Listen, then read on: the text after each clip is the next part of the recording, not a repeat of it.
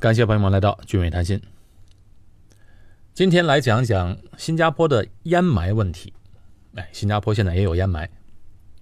前两个星期啊，新加坡的烟霾特别严重，啊，弄得我啊都没法去骑车了，只能去健身房跑步机。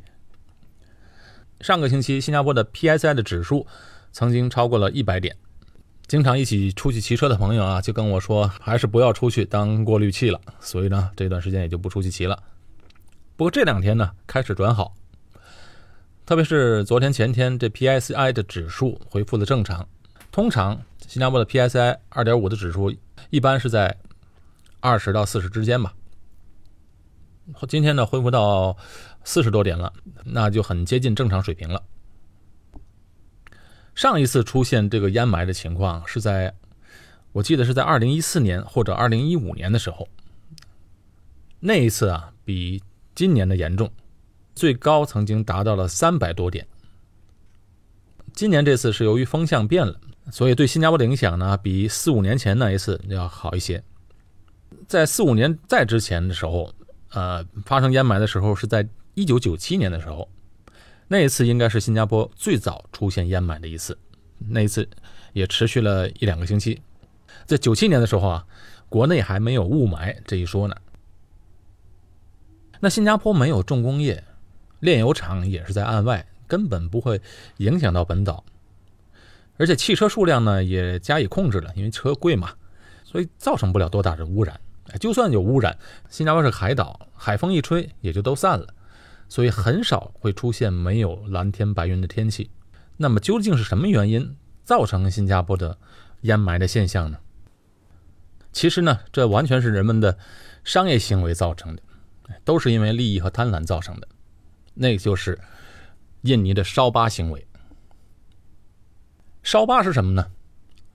烧巴的原意啊，其实就是烧芭蕉树。哎，这是一种啊印度尼西亚传统的农耕文化。哎，就是指农民在热带雨林中啊，放一把火，把这些植物啊、树木啊覆盖地，烧出一块空地，用于耕作。那燃烧过的灰烬呢，就刚好可以作为天然的肥料。其实这种做法无可厚非，许多国家的农民都是这么做的。而且以前的农民呢，他们烧的时候啊，他会加以控制啊，因为他烧的范围毕竟小嘛，他会提前的做好防备工作。不会烧到别的地方。如果仅仅是农民自己开垦种地的话，其实烧巴也造成不了这么大的污染。污染的原因主要是因为商业的行为，也就是说，这地呀已经不是农民自己的了，而是有大集团承包下来的大规模的种植园。这种大种植园背后呢，又是一些大型的投资公司。你想，如果这么大的种植园，如果靠人工去开垦的话，那成本是非常高的。烧巴呢，点几把火就行了，成本极低。这就造成了许多的大企业为了清空原始森林，获得可以种植经济作物的一种的便捷的手段。正因为这省的成本太多了，所以呢，即便是印尼政府明令禁止，还是有人冒着坐牢的风险也去这么做。所以这种烧疤的行为啊。被现在的环保人士称为“地球上的伤疤”。前两天看报纸，就看到了一张印尼的图片，非常震撼。就是在苏门答腊岛的一个省啊，烟霾啊都已经变成血红色了，烧得非常严重了。该地的居民已经分不清白天和黑夜了，因为那个 PSI 二点五的指数已经达到七百多点了。烟霾对印尼的影响也非常严重，因为印尼有一千万的儿童都会受到烟霾的影响。这烟霾和雾霾一样，它颗粒都是非常小，所以颗粒小会造成什么呢？那颗粒大的话，吸到嗓子里、鼻子里，你还能把它打个喷嚏或者咳嗽出来。可是颗粒小啊，你没感觉，它就直接吸到肺里了，而且这肺呀，它是有进没有出。吸进去，它就永远出不来了。而这烟霾呢，不光是影响到印尼，也影响到周边的国家，比如新加坡、马来西亚、文莱和泰国。四五年前的那一次的掩埋，那次比较严重，当年它产生了近十亿吨的二氧化碳。光说这个数字我们没感觉，我们比一下就知道了。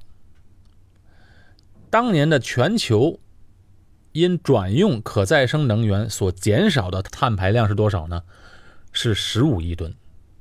也就是说，好不容易减排减了十五亿吨，印尼的一把火就烧出了十亿吨，完全抵消了一半全世界节省下来的碳排量，所以这个危害是非常大的。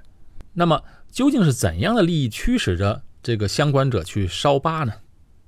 什么样的农作物有这么大的吸引力呢？这个商品呢，就是棕榈油。关于这个棕榈油这个农作物啊，我其实很早以前就想讲了。今天呢，正好结合这个雾霾，我们讲一下棕榈油这个商品。一般上呢，我们不会注意到这个棕榈油，因为因为华人嘛，中国人一般都习惯啊。吃花生油啊、豆油这些棕榈油很少涉及到。那在马来西亚、印尼，他们普遍上呢用的油都是棕榈油。在新加坡呢，一般也都是用花生油、豆油、菜籽油。当然，现在呢，很多呢家庭呢都基本上用的油都少了。像我们家呢，我们家一般尽量都是用橄榄油。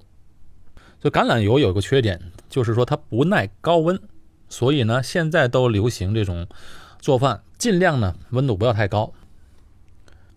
棕榈油正相反，它是耐高温，特别耐高温的。我们平时啊看不到这个棕榈油，但是你要去超市里，我们随便去一家超市，所有的商品里面，起码得有一半都含有棕榈油，因为在方方面面，不管是吃的、用的，哎，洗涤用品、化妆品里边都有。棕榈油的痕迹。棕榈油它是一种植物油，它是棕榈树上产出来的果子。而这个棕榈树呢，它只在热带生长。距今呢，人们已经食用它超过五千年的历史了。它就和大豆油和菜籽油并列全世界三大植物油之一。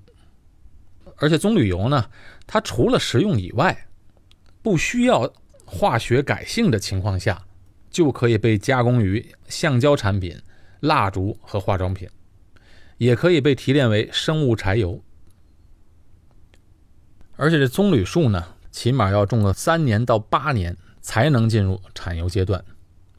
一棵棕榈树可采油三十年，而且一年四季都可以采集。目前，马来西亚和印尼的棕榈园占了全世界的。差不多九成，因为这里呢，在湿度和温度上有着得天独厚的优势，所以你看，几乎全世界的产油来源都是来自马来西亚和印尼。你要去马来西亚开车啊，高速路旁边往往能看到密密麻麻的树林，很明显一看就是人们种的，因为这些树都差不多大小。我去年去马来西亚爬山，还曾经开车到这个棕榈树的树林里面去看了一下。实际考察了一个种植园，就在这个种植园里面的小路旁边啊，都是棕榈树林。这棕榈树的果实，它就长在树干上面，树干嘛，上面开始分叉的那个地方就在那中间。哎，树干反正也不高，我这个个头跳一下就能够着，而且有些树呢比较矮，一抬手就碰到了。果实呢是一大团，哎，非常重。再往里面看呢，它是由一颗颗小粒的这个棕榈树的果实来组成的。我们就看到那些啊采集下来的那个棕榈树的果实放在路边，啊，那些是成熟的果实。成熟的果实呢，它是发红色的，它就看起来啊就很像，这大小和形状就很像栗子一样，就跟那个刚炒出来那个糖炒栗子一样。你可想而知，那个果实外面都是冒着油的。那马来西亚和印尼的有些原住民做饭的时候啊，就拿一些棕榈树的果实在锅里啊擦几下就可以炒菜了。确实，那些果实摸起来都是油汪汪的。而且采集棕榈树的果实啊，也没什么机器可以代替，里面工作的干活啊都是得靠人力。那在马来西亚种植园里面的劳工呢，都是外劳，哎，有印度的、孟加拉的这些国家的，由他们把这个果实采集到小路旁，就等着那些种植园来回运输的卡车。卡车到了，这些外劳用一个大的钢叉子把这些果实挑到车上，满满一车就拉走了。这车呢，就给它拉到那个加工的地方，先啊把它们用水煮，水煮完了再去放在机器里榨油。为什么这个棕榈油能够并列为三大植物油之一呢？就是因为它产油量高，榨出来油啊可以说是最多的，每公顷的土地可以产棕榈油能达到五吨，榨出来的油能达到五吨。与大豆相比呢，大豆每公顷只能产三吨。